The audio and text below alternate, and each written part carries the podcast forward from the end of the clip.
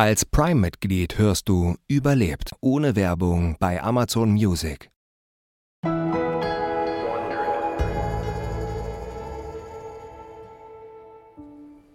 Peter, Doris, Frank und Andreas Strelzig verstecken sich dicht aneinander gedrückt in einer kleinen Mulde, umgeben von spitzem Dornengestrüpp. Sie zittern vor Kälte und Angst, aber sie müssen hier ausharren, bis es hell wird. Es ist kurz nach 3 Uhr morgens am 4. Juli 1979. Familie Strelzig befindet sich mitten im streng bewachten Sperrgebiet an der deutsch-deutschen Grenze. Sie haben sich ein Stück weit von ihrem nur 200 Meter vor BRD-Gebiet heruntergestürzten Ballon entfernt. Aber in der Dunkelheit durch den Wald zu gehen, wäre viel zu gefährlich. Dieser Ort ist dafür gemacht, Menschen zu jagen. Bei jedem Rascheln zucken die Strelzigs zusammen. Sie atmen flach, versuchen sich möglichst nicht zu bewegen. Doch das Zittern können sie nicht abstellen. Die Kälte hat sich längst durch ihre Kleidung hindurchgefressen. In ihr Innerstes. Dort, wo auch die Todesangst sich eingenistet hat. Klamm und lähmend. Peter gibt sich die allergrößte Mühe, sich zusammenzureißen. Die Tatsache, dass sie so verdammt knapp vor der Grenze gelandet sind, zerreißt ihn. Peter späht durch das Dornengestrüpp hindurch. Er kann die Dörfer auf der anderen Seite der Grenze sehen. Eines davon ist Lichtenberg. Ihm gegenüber in der DDR liegt Blankenstein. Die Grenze ist hier besonders stark gesichert. Alle 500 bis 1000 Meter ein Beobachtungsturm, unterirdische Bunker, Gräben, ein hoher Metallzaun mit Stacheldraht, dahinter ein Minengürtel. Und an den Zäunen trichterförmige Apparate. Es sind Selbstschussanlagen. Dafür konzipiert, Republikflüchtige mit Bleikugeln und Splittern zu durchsieben. Genau wie seine Frau und seine beiden Söhne hat Peter Angst, dass sie hier sterben werden. Doch das will er sich nicht anmerken lassen. Im Morgengrauen gegen halb vier Uhr nachts gibt er flüsternd das Kommando zum Rückzug. Frank, Witscher, denkt daran, was ich euch gesagt habe. Ich will keinen Mucks hören. Peter schaut Doris tief in die Augen. Dann holt er den Kompass aus seiner Jackentasche. Es geht Richtung Norden. Sie müssen es irgendwie zurück zu ihrem Startplatz schaffen. Vielleicht haben sie Glück und ihr Auto bleibt unentdeckt, bis sie dort ankommen. Wenn sie dort ankommen. Der Waldboden ist feucht und glitschig. Steine, Bäche, Löcher. Allein für die ersten 500 Meter brauchen sie fast eine Stunde. Um möglichst keine Geräusche von sich zu geben, laufen sie extrem langsam. Raschelt es irgendwo, gehen sie sofort in Deckung. Sie müssen an Steinbaracken vorbei, in denen die Grenztruppen schlafen. Peter läuft trotz der Kälte Angstschweiß über die Stirn. Er weiß genau, die Soldaten haben einen kompromisslosen Schießbefehl. Da, endlich, das Ende des Todesstreifens. Die letzten paar Schritte kommen ihnen unwirklich vor. Dann sind sie endlich raus aus dem Sperrgebiet. Doch die Gefahr ist noch nicht vorbei. Plötzlich kommen ihnen mehrere Jeeps voller Soldaten entgegen. Sind sie ihretwegen hier? Wurde ihr Ballon schon entdeckt? Ohne dass Peter etwas sagen muss, wirft sich die gesamte Familie ins Gebüsch am Straßenrand. Das Gesicht zum Boden. Minutenlang liegen sie dort und bleiben unentdeckt. Es ist halb neun Uhr morgens, als sie komplett übermüdet, aber vom Adrenalin getragen, tatsächlich ihre altbekannte Lichtung erreichen. Alles ist genau so, wie sie es zurückgelassen haben. Die Motorhaube ihres Autos ist offen, das Kaltluftgebläse und der Flammenwerfer liegen auf der Wiese daneben. Peter heizt seiner Familie ein letztes Mal ein. Schnell, werft alles auf den Anhänger. Wir dürfen keine Spuren hinterlassen. Peter kann es kaum fassen. Sie haben das Unmögliche geschafft. Allerdings nicht das, was sie eigentlich vorhatten. Aber was ist, wenn zu Hause die Volkspolizei oder die Stasi auf sie wartet?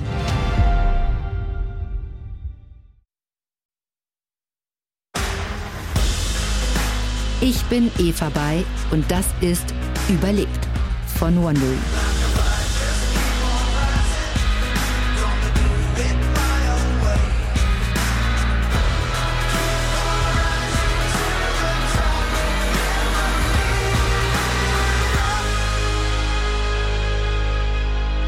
Die Wetzels haben sich entschieden, aus dem Plan, gemeinsam mit den Strelzigs mit einem selbstgebauten Heißluftballon in die BRD zu fliehen, auszusteigen. Peter Strelzig, seine Frau Doris und die beiden Söhne Frank und Andreas haben es alleine gewagt und sind radikal gescheitert.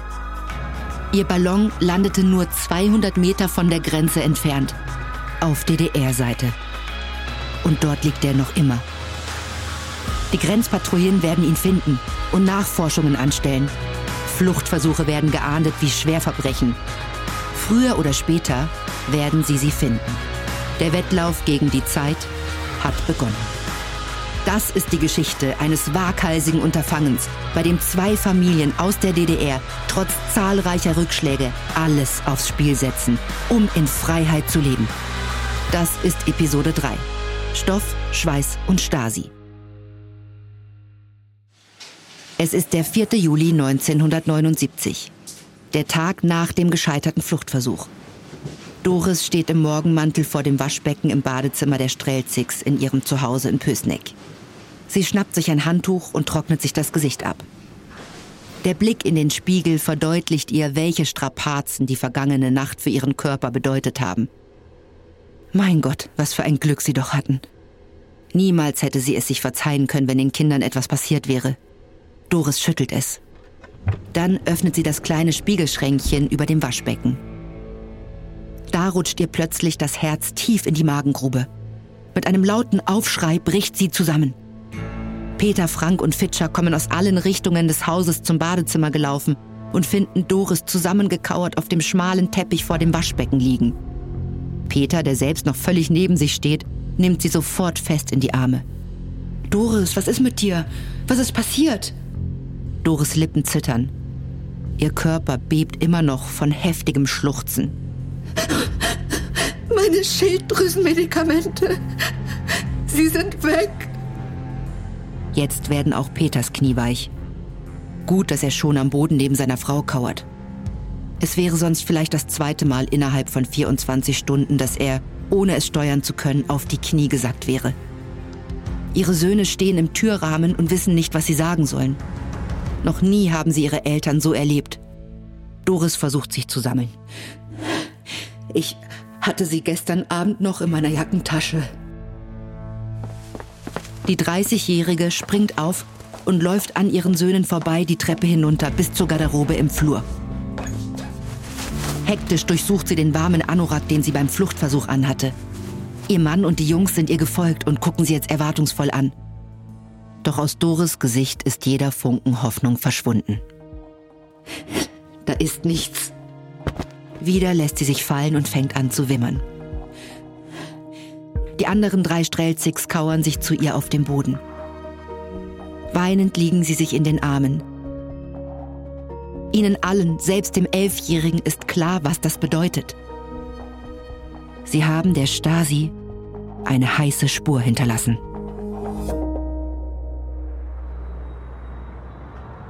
14. Juli 1979. Familie Strelzig steht nebeneinander am Fenster im 35. Stock eines Hotelzimmers am Alexanderplatz in Ostberlin. Alle vier schauen sehnsuchtsvoll über die Stadt nach Westberlin. So nah und doch so fern. Doris seufzt laut auf. Das sind doch die Leuchtreklamen vom Kudamm da drüben. Oh, wie gern will ich da mal einkaufen gehen. Peters Augen sind hingegen fest auf die Mauer gerichtet. Sie wird mit hellen Scheinwerfern angestrahlt und ist von ihrem Hotelzimmer hier oben gut zu erkennen. Mehr denn je hat er das Gefühl, ein Gefangener in seinem eigenen Land zu sein. Mehr denn je will er raus aus der DDR. Als sie ihr Zuhause am Morgen nach dem missglückten Fluchtversuch erreichten, war das Einzige, was auf sie wartete, ihre Katze Purzel. Peters heimliche Befürchtung, jemand hätte den Moskwitsch auf der Waldwiese gesehen, das Kennzeichen notiert und die Volkspolizei alarmiert, blieb aus. Sie haben also weiter funktioniert. Doris hat Frank und Andreas für die Schule einen Entschuldigungsbrief geschrieben. Sie waren sogar beim Arzt, damit der den Kindern eine verschleppte Grippe bescheinigt. Peter wiederum hat seine Frau bei der Arbeit entschuldigt. Sie müsse auf ihre kranken Söhne aufpassen. Als dies alles erledigt war, legten sich alle komplett erschöpft schlafen. Außer Peter. Stundenlang ist er wie ein Tiger im Käfig umhergelaufen, hat geraucht und geheult Er war sich sicher, dass es sein Fehler war, dass sie so kurz vor BRD-Gebiet zu Boden gegangen sind. Er hätte den Ballon besser steuern müssen. Nicht in die Wolken rein. Als Frank seinen Vater später am Tag in einem desaströsen Zustand vorfand, sprach er das aus, worauf Peter in diesem Moment niemals gekommen wäre. Ich glaube, wir haben nur eine einzige Chance. Wir müssen einen neuen Ballon bauen. Die Strelzigs sind also nicht zum Spaß in Berlin. Sie haben eine Mission. Sie brauchen neuen Stoff. Neuen Stoff für einen neuen, dritten Ballon. In den Straßen Ostberlins laufen bereits die Vorbereitungen zur großen 30 Jahre DDR-Feier im Oktober. Propagandashow auf Hochtouren. Überall Fahnen und Plakate. Es lebe die DDR, steht auf einem großen Banner, der sich direkt vor dem Hotel der Strelzigs befindet. Frank schnaubt und will gerade etwas sagen. Da wird er von seinem Vater ermahnt. Frank, was habe ich dir gesagt? Behalte deine Kommentare für dich, solange wir hier draußen in der Öffentlichkeit sind. Wir können uns keine einzige Auffälligkeit leisten. Es gilt, den Schein der vorbildlichen DDR-Familie um jeden Preis zu wahren. Auch hier in Ostberlin. So viele Kilometer von ihrem Zuhause entfernt. In zehn verschiedenen Warenhäusern sind sie in den letzten zwei Tagen schon gewesen. Gerade stehen sie vor Kaufhaus Nummer 11. Es ist das vorletzte auf ihrer Liste. Doch auch heute kommen sie mit leeren Händen zurück in ihr Hotelzimmer. Die Regale in den Stoffwarenabteilungen sind überall leer. Peter ist deprimiert. Selbst wenn wir genug Taftstoff finden, würde die Stasi uns sofort schnappen. Die bewachen doch bestimmt in der ganzen DDR jeden einzelnen Stoffhandel. Die Strelzigs können nicht ahnen, dass ihr Ballon zu diesem Zeitpunkt tatsächlich nach wie vor völlig unbemerkt im Todesstreifen unmittelbar vor der Grenze im Wald herumliegt. Allein das kommt einem Wunder gleich. Ein Tag später. Es ist der 15. Juli 1979. Peter parkt seinen blauen Wartburg mit dem weißen Dach in der Tiefgarage ihres Hotels am Alexanderplatz. Den alten Moskwitsch hat er verkauft. Aus Sorge, jemand könnte sie gesehen haben. Außerdem war das Orange sowieso viel zu auffällig. Die Strelzigs gönnen sich hier in Ostberlin ein Zimmer für 120 Mark die Nacht. Extrem viel für DDR-Bürger. Doch sie können es sich leisten, denn sie gehören zur oberen Mittelklasse. Bevor Peter sich zusammen mit Günther selbstständig gemacht hat, arbeitete er als Leiter der Abteilung Automatisierung in einem volkseigenen Betrieb. Als SED-Parteimitglied bekommt man nicht nur besseren Wohnraum, es lässt sich auch schneller Karriere machen. Doch Peter ist auch verdammt gut in dem, was er tut. Er optimierte in seinem Betrieb so viele Arbeitsprozesse, dass er mehrfach als verdienter Aktivist des sozialistischen Wettbewerbs ausgezeichnet wurde und saftige Prämien kassierte. Insgesamt 50.000 Mark. Für DDR-Verhältnisse eine immens große Summe. Mit diesem Geld will er jetzt auch das Material für den nächsten Ballon bezahlen, sofern sie denn überhaupt welches auftreiben können. Peter und Doris laufen Hand in Hand durch das Parkhaus. Frank und Fitscher haben sie im Hotelzimmer gelassen. Die Jungen weigern sich, in noch ein einziges weiteres Stoffgeschäft mitzukommen. Es würde ja doch nichts bringen. Recht sollten sie haben. Es war der letzte Stoffladen auf ihrer Liste und wieder nichts. Nichts als leere Regale. Könnten Sie doch bloß rüber nach Westberlin. Da sind die Regale voll. Kurz bevor sie die Tür zur Hotellobby erreichen, fällt Peters Blick im Parkhaus auf einen Audi. Ein Westauto. Er trägt den Aufkleber CD. Das steht für Corps Diplomatique. Er bleibt stehen und schaut Doris an. Vielleicht könnten uns westliche Diplomaten helfen, über die Grenze zu kommen. Wir sind immerhin jetzt politisch Verfolgte. Aber die können wir doch nicht einfach so ansprechen. Bist du dir sicher, dass wir das Risiko eingehen sollten? Doris weiß nicht so recht, was sie von der Idee halten soll. Aber ihr Mann ist sowieso nicht aufzuhalten. Er zieht sie hinter sich in die Hotellobby. Dort herrscht Hochbetrieb. Dichter Qualm von zahlreichen zigarettenrauchenden Gästen vernebelt ihnen die Sicht. Doris hat Kopfschmerzen und verabschiedet sich ins Zimmer. Peter beginnt sofort mit der Umsetzung seiner Idee. Die Verzweiflung treibt ihn an. Im Telefonbuch der Hotellobby findet er die Nummer der amerikanischen Botschaft. Er geht in die hoteleigene Telefonzelle. Als sich jemand am anderen Ende der Leitung meldet, flüstert Peter so leise und gleichzeitig so deutlich er kann. Wir werden gejagt. Bitte helfen Sie uns. Dann gibt er den Namen des Hotels und seine Zimmernummer durch. Zwei Stunden sitzt er Whisky trinkend und rauchend in der Lobby und kommt sich vor wie in einem Gangsterfilm. Irgendwann erscheint ein Mann mit Lederjacke und amerikanischem Akzent und fragt, ob dieser Platz noch frei sei. Hat die US-amerikanische Botschaft ihnen etwa wirklich einen Agenten geschickt?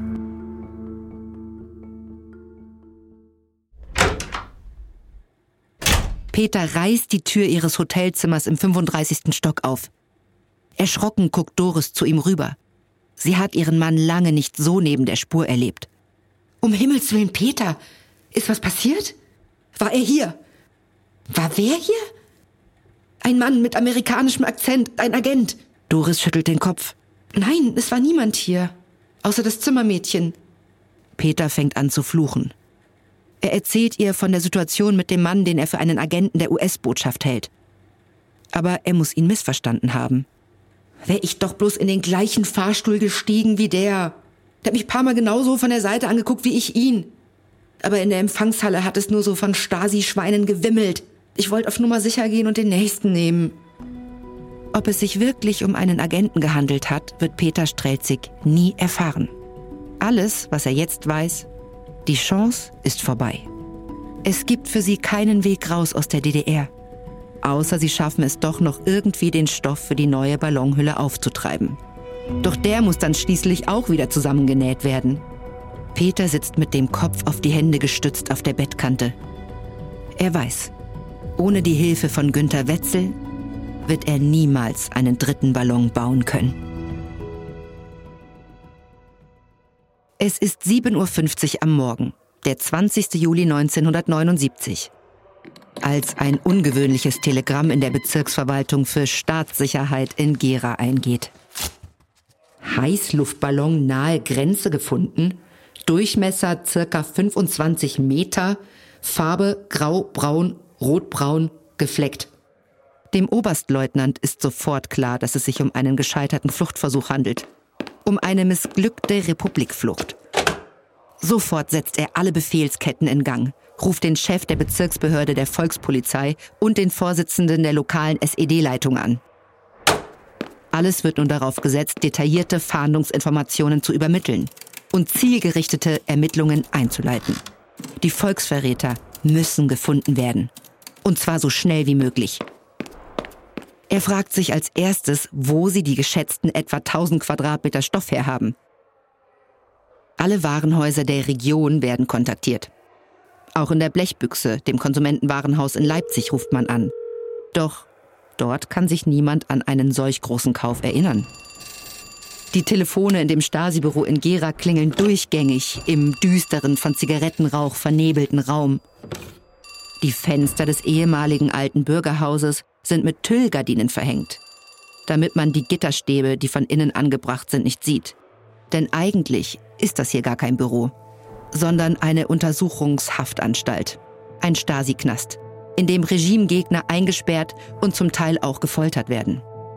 Das kleine Städtchen Pösneck, in dem die Strelzigs und die Wetzels wohnen, gehört zum thüringischen Bezirk Gera.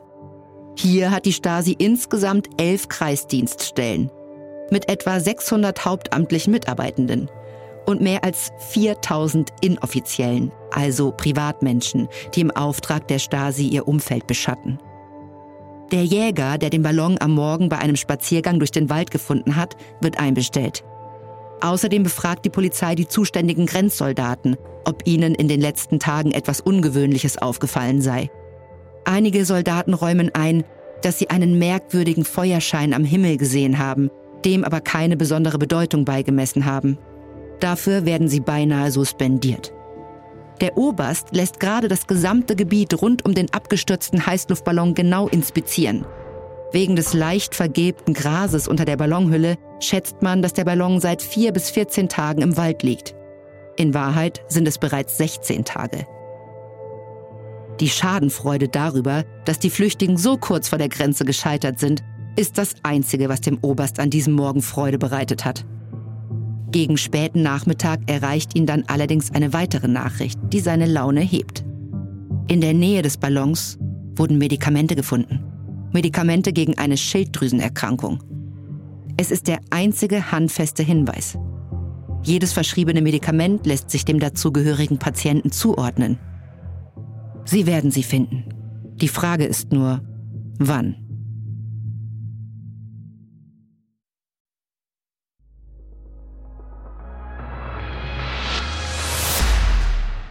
»23. Juli 1979.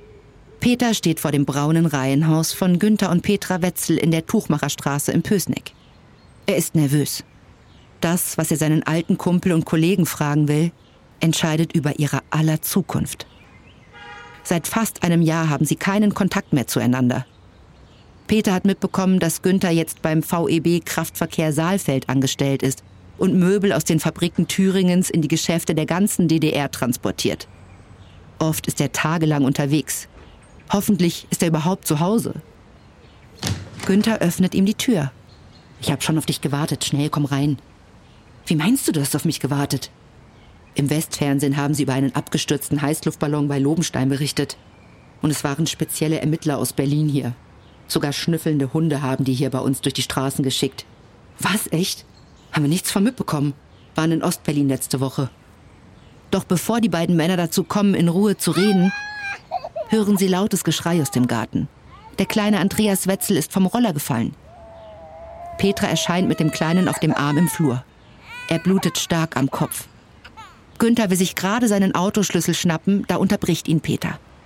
Ich fahr euch. Familie Wetzel steigt gesammelt in Peters Auto.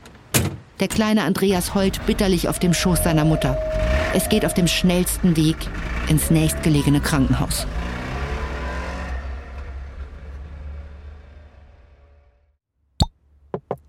Nach einer Stunde sind sie wieder zurück zu Hause und trinken erstmal einen Schnaps bei den Wetzels in der Küche.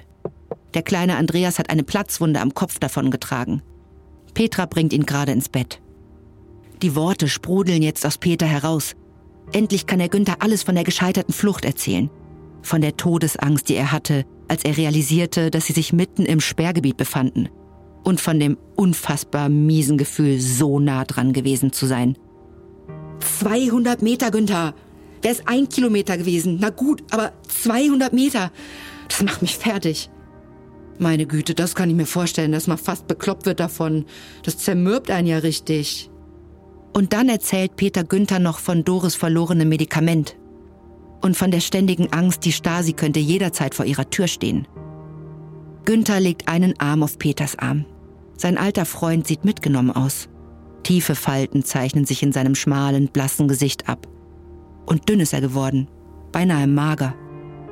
Günthers Stimme ist ernst. Ihr müsst so schnell wie möglich von hier weg, Peter. Ein neuer Ballon ist eure einzige Chance.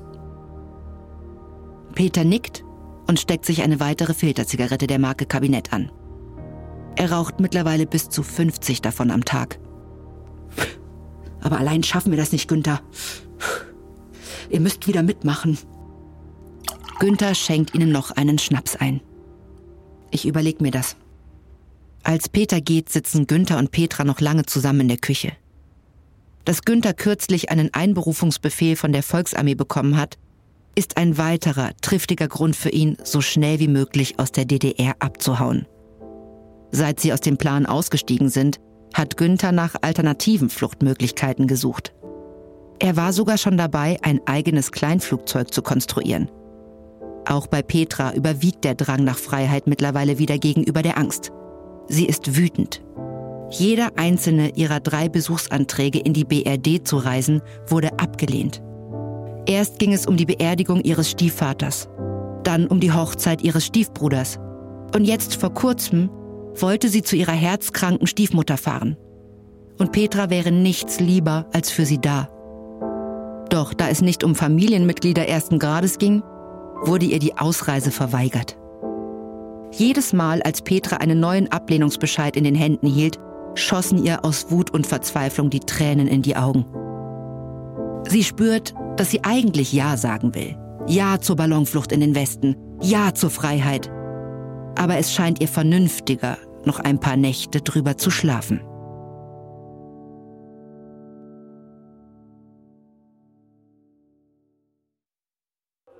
Anfang August 1979 im Stasi-Büro Gera. Der Oberstleutnant knallt mit der Faust auf den Tisch. Die umherstehenden Mitarbeitenden zucken zusammen. Der Oberst ist außer sich vor Wut. Noch immer haben sie keine Ahnung, wer hinter dem gescheiterten Republikfluchtversuch steckt.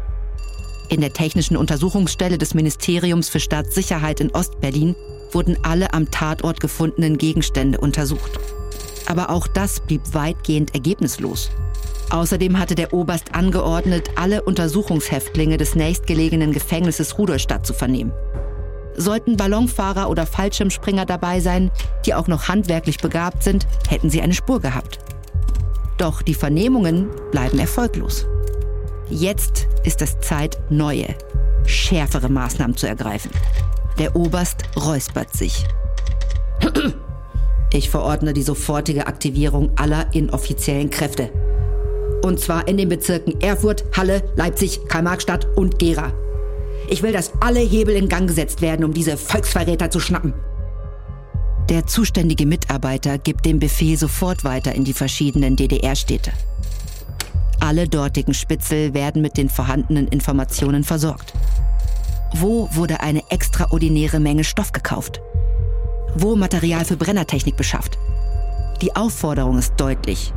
Es geht um die Beschaffung von Hinweisen, die die Ballonbauer zur Strecke bringen können. Da wendet sich der Oberst an den Mitarbeiter, der für die Ermittlungen seiner wichtigsten Spur zuständig ist. Die Patientenzuordnung des Schilddrüsenmedikamentes.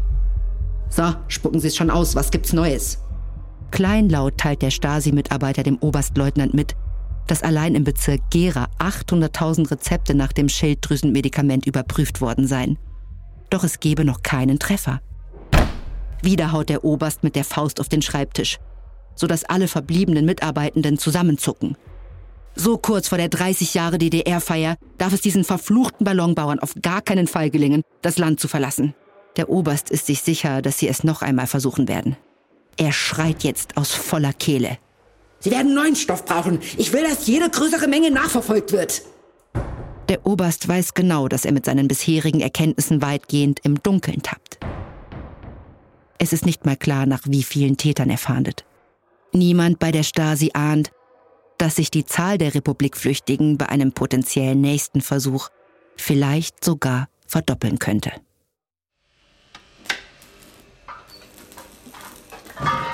Es ist Freitag, der 27. Juli 1979. Ein warmer Sommertag.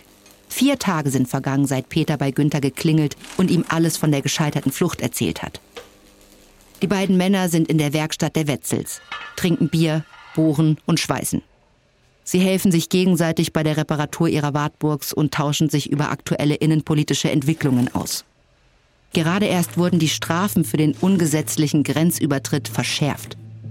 Das neue Gesetz tritt in vier Tagen, also am 1. August 1979, in Kraft. Der Paragraph sagt ausdrücklich, dass auch die Vorbereitung und der Versuch strafbar sind. Und auch andere Paragraphen werden verschärft. Die öffentliche Herabwürdigung der DDR und ihrer Repräsentanten ist ab sofort ebenfalls strafbar. Ein einziger kritischer Honeckerwitz vor den falschen Leuten und man landet im Zweifel bis zu acht Jahre lang im Knast. Peter schweißt gerade an Günthers Bodenblech herum. Dann schiebt er sich unter dem alten Wartburg hervor und fragt endlich, was ihm schon die ganze Zeit auf der Seele brennt. Was ist nun? Machst du wieder mit? Wir können nicht länger warten. Du kannst mit dem Schweißen aufhören. Wir brauchen den Wagen dann ja doch nicht mehr. Peter lässt das Schweißgerät fallen, springt auf seine Füße und umarmt Günther überschwänglich. Was ist mit Petra? Ist sie auch dabei? Ja, du weißt ja, sie will unbedingt zu ihrer Mutter. Petras herzkranker Pflegemutter, die bei ihrer Schwester im Westen lebt, geht es zunehmend schlechter. Sie könnte jeden Tag sterben. Doch die Beamten, die über die Besuche in den Westen entscheiden, lehnten Petras zahlreiche Anträge jedes Mal ab. Sie solle sich nicht so anstellen. Es handle sich ja schließlich nicht um ihre leibliche Mutter. Die Wetzels haben aber noch einen weiteren Grund, wieder mitzumachen. Günther hat letzten Monat einen Einberufungsbefehl bekommen. Er soll im November zur Volksarmee. Peter und Günther stoßen ein letztes Mal auf ihren gemeinsamen Plan an. Dabei ziehen sie weitaus ernstere Minen als bei den vorherigen Malen. Es ist längst nicht mehr die Frage, ob die Stasi sie ausfindig machen wird, sondern wann. Günther entscheidet sich deshalb dazu, sich auf der Arbeit für einige Wochen krank zu melden. Er hatte sich die ersten zwei Septemberwochen ohnehin schon Urlaub genommen. Das gibt ihm nun fünf Wochen, an denen er jeden Tag an dem neuen Ballon arbeiten kann. Jetzt müssen sie nur noch insgesamt 1245 Quadratmeter Stoff auftreiben. Denn der nächste Ballon soll noch etwas größer und damit sicherer werden als seine zwei Vorgänger. 14. August 1979. Günther sitzt wieder unter der Dachschräge seines Schlafzimmers und näht. Er ist jetzt wieder von früh bis spät oft 16 Stunden lang an seiner alten Nähmaschine. Die anderen drei liefern ihm nach und nach neuen Stoff. Sie haben sich einen aufwendig, aber bis dato gut funktionierenden Plan überlegt. Der Trick ist, nur kleine Mengen zu besorgen. Anfangs fahren vor allem die beiden Frauen los, weil sie weniger verdächtig wirken. Doch weil das zu lange dauert, fährt auch Peter wieder mit auf Stoffkauf. Insgesamt sind sie Kunden in 27 verschiedenen Läden in der gesamten DDR. Immer abwechselnd. Beide Familien plündern dafür ihr gesamtes Erspartes. Als das weg ist, heben sie zwangsweise auch das Geld von den Bankkonten der Kinder ab. Meist bekommen sie nur kleinere Mengen. Wenn sie Glück haben, bringt einer von ihnen 75 Quadratmeter mit. In der Regel sind es aber nur zwischen 20 und 50 Quadratmeter. Nicht selten bekommen sie auch gar nichts. Dann sind sie Dutzende oder gar Hunderte Kilometer umsonst gefahren. Insgesamt legen sie mehr als 4000 Kilometer zurück kreuz und quer durch den gesamten Arbeiter- und Bauernstaat. Überall tischen sie den Verkäuferinnen ihre zurechtgelegten Lügen auf. Sie seien von einem Segelclub in Gera oder von einem Campingclub in Saalfeld. Günther bekommt von all dem kaum was mit. Er sitzt unter der Dachschräge seines Schlafzimmers und näht den Stoff zusammen. Petra führt ihm in diesem Moment eine lange blassblaue Stoffbahn zu. Durchatmen. Es sind nur die Strelzigs. Aber Doris und Peter sind völlig aufgelöst, ein einziges Nervenbündel. Petra führt sie hoch ins Schlafzimmer, wo Günthers Blick immer noch fest auf Nadel und Faden gerichtet ist. Peter wedelt jetzt aufgeregt mit der aktuellen Ausgabe der Lokalzeitung der Volkswacht hin und her. Die Stasi hat einen Fahndungsaufruf drucken lassen, mit einem Bild der Gegenstände, die sie am Landeplatz zurücklassen mussten. Das Blatt wird im ganzen Kreis Pösneck gelesen. Die Meldung befindet sich direkt auf dem Titel. Peter räuspert sich. Die Volkspolizei bittet um Mithilfe. Nach der Begehung einer schweren Straftat wurden vom Täter die nachfolgend abgebildeten Gegenstände am Tatort zurückgelassen. Vernickelte Montagezange, Tauchermesser mit einer Klinge und kombiniertem Schraubenzieher, ein Barometer. Die Liste ist lang. Zum Ende folgt der konkrete Aufruf. Wer kann Hinweise zu Personen geben, die diese Gegenstände im Besitz hatten? Zweckdienliche Hinweise, die auf Wunsch vertraulich behandelt werden, sind an die Kriminalpolizei Apparat 617319 oder an jede andere Volkspolizeidienststelle zu richten. Doris hat sich aufs Bett der Wetzels gesetzt. Ihre Hände zittern. Jetzt jagen sie uns also tatsächlich. Genau in diesem Moment fliegt über das Haus ein Hubschrauber der Volksarmee hinweg. So nah, dass die Äpfel von den Bäumen im Garten herunterfallen.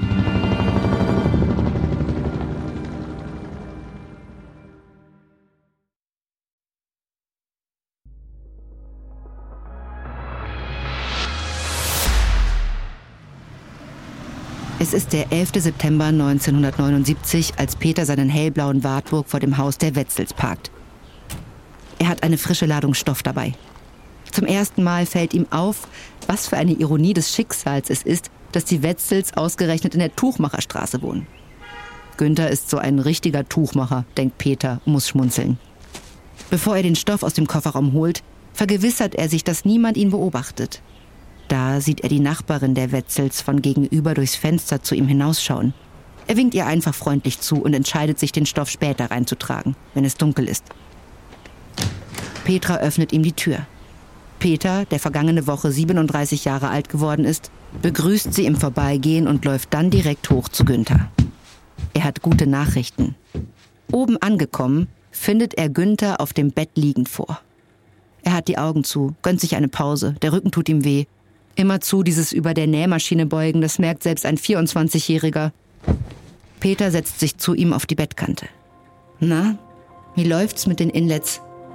Sie haben sich nach unzähligen Berechnungen dazu entschieden, neben Taftstoff auch Bettinlets, Zeltnylon und Regenschirmseide für ihren dritten Ballon zu benutzen. Ausschließlich auf Taftstoff zu setzen, würde einfach zu lange dauern. Und sie haben keine Zeit. Da Inlet allerdings eine geringe Reißfestigkeit hat, muss Günther dafür extra Nylonseide in den Stoff nähen. Damit die Spannung am Ende auf den Seilen liegt und nicht auf dem Inletstoff. Die Nähmaschine ist zwar mehr als 40 Jahre alt, aber sie arbeitet zuverlässig wie ein Uhrwerk. Stück für Stück wächst die Ballonhülle. Günther beantwortet Peters Frage mit einer Daumen-hoch-Geste und setzt sich dann auf. Du, ich weiß jetzt übrigens, was das mit dem Hubschrauber sollte.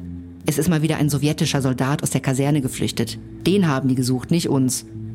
Peter nickt. Ich weiß, hat mir mein Nachbar der Stasi-Kaiser auch schon gesteckt. Aber hört zu, ich habe auch gute Nachrichten. Frank und ich haben den neuen Brenner getestet. Die Flammen gehen jetzt bis zu 14 Meter hoch. Ein richtiges Höllenfeuer ist das. Wenn uns das nicht genügend Auftrieb gibt, dann weiß ich auch nicht. Günther lächelt zufrieden. Sie haben ihren neuen Ballon so konzipiert, dass er 800 Kilo tragen kann.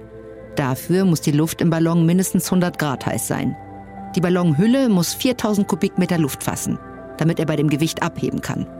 Das macht eine Gesamtgröße von 20 Metern in der Breite und 26 Metern in der Länge. Was die Männer nicht wissen, sie sind dabei, den größten Heißluftballon Europas zu bauen. Günther steht auf und streckt sich. Dann läuft er wieder zurück zu seinem alten Freund der Nähmaschine. Kurz bevor er den Fuß auf das Pedal legt, hält er inne. Ich habe übrigens noch mal über diese Meldung in der Volkswacht nachgedacht. Wenn man sich das genau überlegt, Peter, dann ist das für uns sogar eine ganz gute Nachricht. Das heißt nämlich, dass sie bisher nichts Richtiges gefunden haben. Aber am Ende kommt es halt wirklich darauf an, wer schneller ist. Die oder wir. Seit der Meldung sind mehr als drei Wochen vergangen. Und auf die Spitzel der Stasi ist Verlass. Das wissen sie genau. Die Gefahr lauert also überall. Sie müssen jetzt wirklich schnell machen. Oder besser gesagt, Gas geben. Außerdem rückt Günthers Einberufungsbefehl bei der Volksarmee immer näher. Es ist der 15. September 1979. Ein Samstag. Draußen zwitschern die ersten Vögel im Morgengrauen. Drinnen zittert Peter in seinem Bett. Er träumt und ist in Schweiß gebadet. Seine Augen flackern. Er hört das Gas rauschen und fühlt den kalten Wind auf seinem Gesicht. Er befindet sich in ihrem Heißluftballon, hoch oben am Himmel. Doch der dünne Boden der Gondel ist unter ihm durchgebrochen. Ein riesiger Riss hat sich durch die hellgrüne stählerne Plattform gefressen. Mit der einen Hand krallt Peter sich am Eckgeländer fest. In der anderen hält er ein Kind. Das zweite ist runtergefallen. Er weiß nicht, ob es Frank oder Fitscher war. Dann fängt der Ballon Feuer. Peter fühlt, wie er samt Ballon und einem Kind an der Hand ruckartig in die Höhe katapultiert wird. Immer höher und höher, bis der Ballon schließlich komplett verbrannt ist. Dann geht es steil nach unten in die Tiefe. Sie fallen immer tiefer. Peter kann nichts machen. Er schreit, fühlt sich vollkommen ausgeliefert. Er wacht davon auf, wie Doris sanft auf ihn einredet. Auch sie kennt diese Albträume. Doch vergangene Nacht hatte sie einen schönen Traum. Sie haben es geschafft sind wundervoll sanft gelandet und wurden mit offenen Armen im Westen begrüßt. Doris nimmt Peter in den Arm und sagt ihm, dass schon alles gut gehen würde. Dann springt sie aus dem Bett. Und jetzt anziehen. Wir müssen heute die letzten elf Quadratmeter besorgen. Gestern fehlten ihnen noch 55 Quadratmeter. Peter und Günther sind zu einem Laden nach Schwarza, etwa 100 Kilometer vom Pösneck gefahren und haben nacheinander erst 12, dann eine Stunde später weitere 24 Quadratmeter gekauft. Auf dem Rückweg haben sie dann in Saalfeld nochmal acht Quadratmeter bekommen. Heute ist es die Aufgabe der Strelzigs, die letzten elf zu besorgen. Als sie das Geschäft ihrer Wahl in Jena mit der gewünschten Ware verlassen, können sie es kaum fassen. Die leidige Stoffodyssee hat ein Ende. Sie haben es tatsächlich geschafft. Es ist alles bereit. Jetzt muss nur noch das Wetter mitspielen.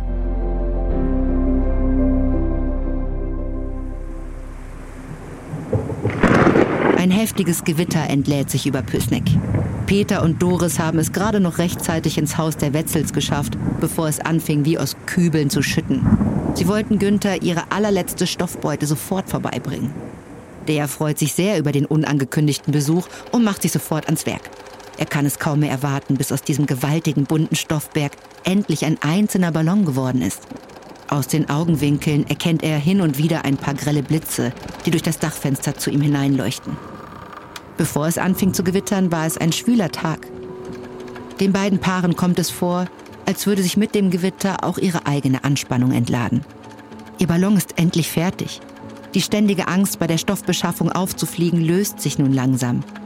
Genau wie das Gewitter. Denn kaum ist der Ballon fertig, sind die Gewitterwolken mit einem Mal verschwunden. Blitz und Donner haben sich unerwarteterweise über die Thüringer Berge hinweg verzogen. Zurück bleibt ein blanker, fast wolkenloser Himmel.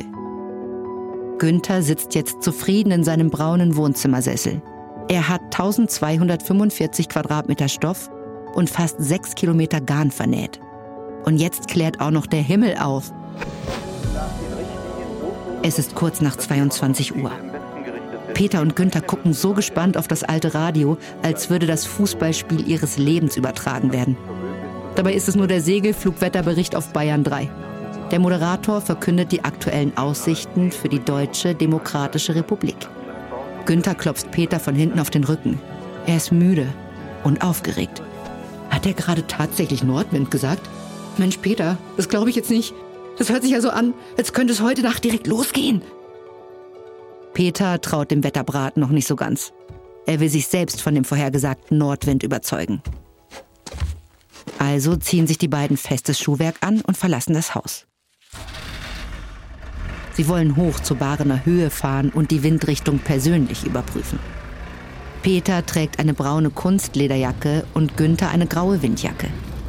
In Peters blauem Wartburg mit dem weißen Dach geht es durch die stillen Straßen aus der Stadt hinaus und weiter über eine schmale Landstraße in Richtung Süden. Dann biegen sie links in einen holprigen Schotterweg ab. Im zweiten Gang kriecht der Wartburg die Barener Höhe hinauf. Die beiden Männer stehen jetzt auf der Wiese der kahlen Bergkuppe, von wo sie einen unheimlich weiten Blick auf die ganze Region haben. Im Süden erkennen sie vereinzelte Lichter. Es ist das Grenzgebiet der Deutschen Demokratischen Republik. Genau darüber wollen sie fliegen. Peter steckt sich seinen rechten Zeigefinger in den Mund und hält ihn dann prüfend in den Wind. Dann wirft Günther ein paar helle Wollfäden in die Luft. Die Männer beobachten im Schein einer Taschenlampe, in welche Richtung die Fäden treiben. Es ist eindeutig. Der Wind weht aus Nordost nach Südwest, genau in Richtung Bundesrepublik Deutschland. Die Windgeschwindigkeit, so schätzen die beiden Männer, beträgt etwa 30 bis 40 Stundenkilometer. Peter überschlägt die Zahlen kurz in seinem Kopf und sagt dann, hm, wenn alles gut geht, müssten wir von unserem Startplatz aus nach 20 bis 30 Minuten Flugzeit drüben sein. Hm. Wir waren gestern bei meiner Mutter zu Besuch. Wenn sie wüsste, dass es das letzte Mal war, dass wir uns gesehen haben. Mein Gott.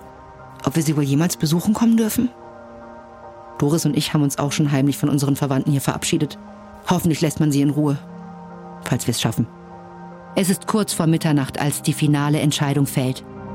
Diese Nacht soll ihre letzte auf DDR-Boden sein. Sie wissen genau, es ist ihre letzte Chance, die DDR zu verlassen.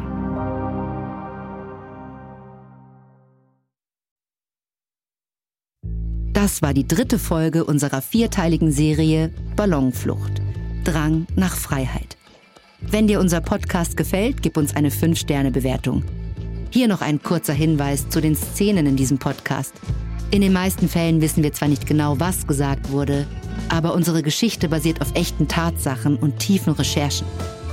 Wenn du mehr über die unglaubliche Geschichte der Ballonflucht von 1979 erfahren möchtest, empfehlen wir dir die Bücher Mit dem Wind nach Westen von Jürgen Petschul und Schicksal Ballonflucht von Doris und Peter Strelzig. Im Netz empfehlen wir dir die Webseite ballonflucht.de, die von Günter Wetzel erstellt wurde.